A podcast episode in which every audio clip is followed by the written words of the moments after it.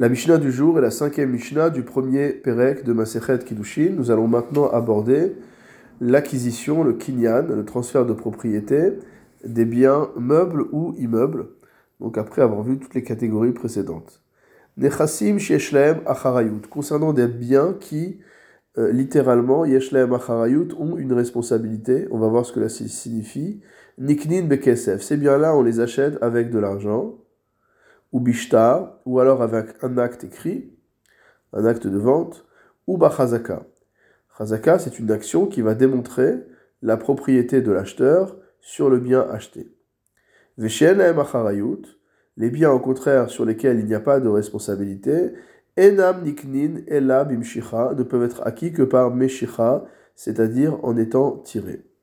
De quoi parle-t-on? Les nechassim acharayut, les biens sur lesquels il y a une responsabilité, cette expression désigne les terrains, nous dit le Barthénora. Pourquoi? Parce que si jamais quelqu'un prête de l'argent à son prochain, il s'appuie sur le fait que l'emprunteur possède des terrains pour lui prêter cet argent et que ces terrains vont rester pour une durée indéterminée, pour toujours quelque part. Quelle est cette acharayut? Quelle est cette responsabilité dont, nous parle euh, l'expression? C'est que si par exemple le prêteur a prêté de l'argent à l'emprunteur et qu'à ce moment-là l'emprunteur était propriétaire d'un terrain, ce terrain se retrouve soumis quelque part à la dette. Si jamais l'emprunteur vend ce terrain et qu'au moment où l'emprunteur devrait rembourser son prêt, il n'a pas d'argent pour rembourser, alors le prêteur peut aller saisir tout ou partie du bien qui a été vendu par l'emprunteur à une tierce partie. C'est ça qu'on appelle la acharayut. Maintenant, d'où voit-on que ces biens, les terrains, sont achetés avec de l'argent? C'est un pasouk explicite dans le livre de Jérémie au chapitre 32. Sadot bakesef iknu, les champs seront achetés avec de l'argent. Le Barthénois précise que cela n'est valable que dans les endroits où on n'a pas l'habitude de rédiger un acte de vente, si on a l'habitude de rédiger un acte de vente, alors l'acquisition du terrain ne peut être effective que lors de la réalisation de cet acte de vente. S'il s'agit d'un don gratuit, dès lors que l'acte est remis à euh, l'acquéreur, entre guillemets, à celui qui va être le bénéficiaire de ce don, alors le transfert de propriété est effectif. Si jamais il s'agit véritablement d'une vente, alors le transfert de propriété ne sera effectif qu'au moment où le paiement est remis à, euh, au vendeur. Si une personne vend son champ en raison de sa détresse financière, le transfert de propriété aura lieu dès la remise de l'acte de vente.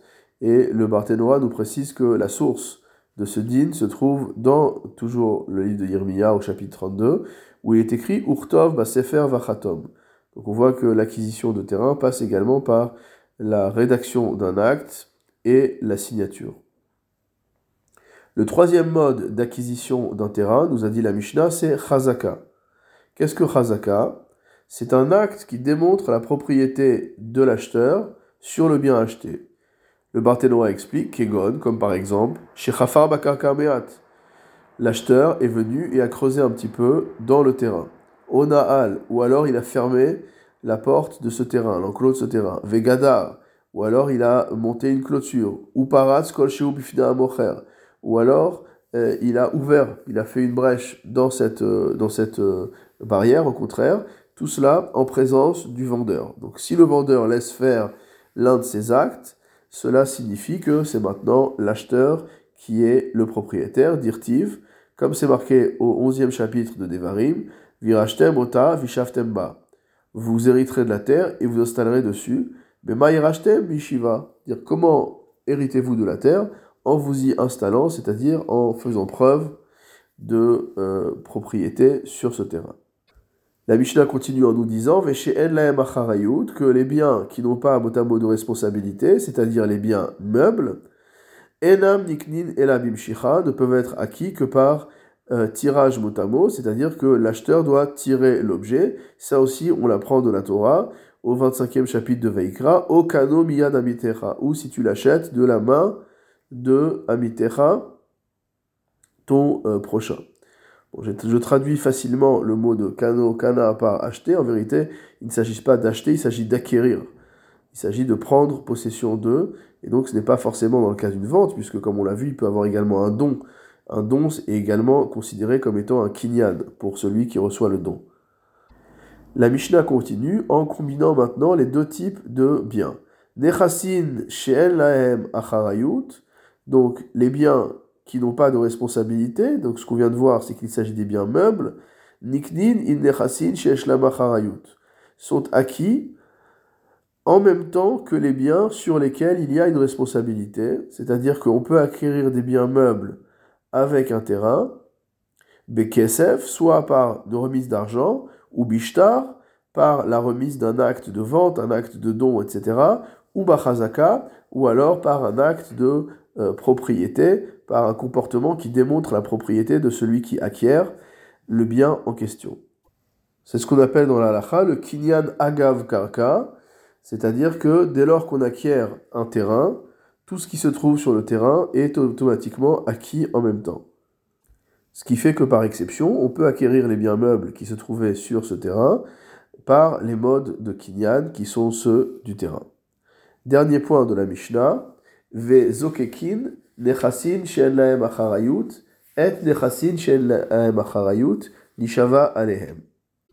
Nous savons que lorsqu'une personne réclame à son prochain un bien.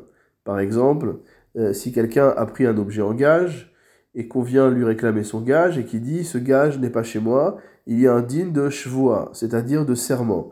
La personne à qui on réclame le bien, il s'agit ici de bien meuble, va devoir jurer ce bien n'est pas en sa possession.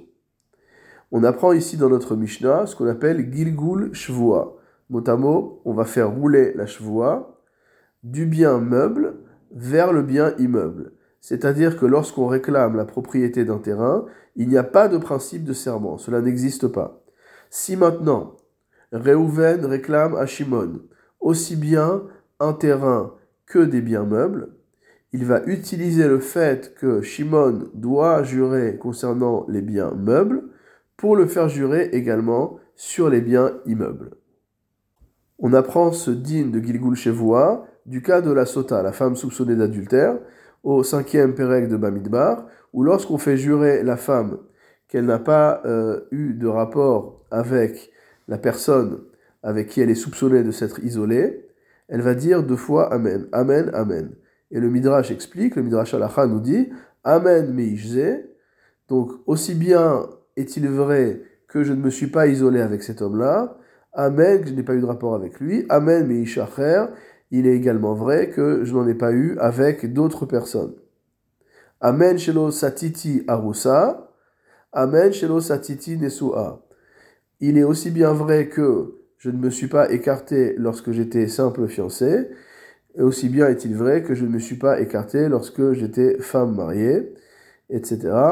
Donc, c'est-à-dire qu'on profite du fait que cette femme sota doit faire un premier serment pour la couvrir, entre guillemets, sur un deuxième serment qui, normalement, n'aurait pas lieu d'être. C'est donc le principe de Gilgul Shevoa.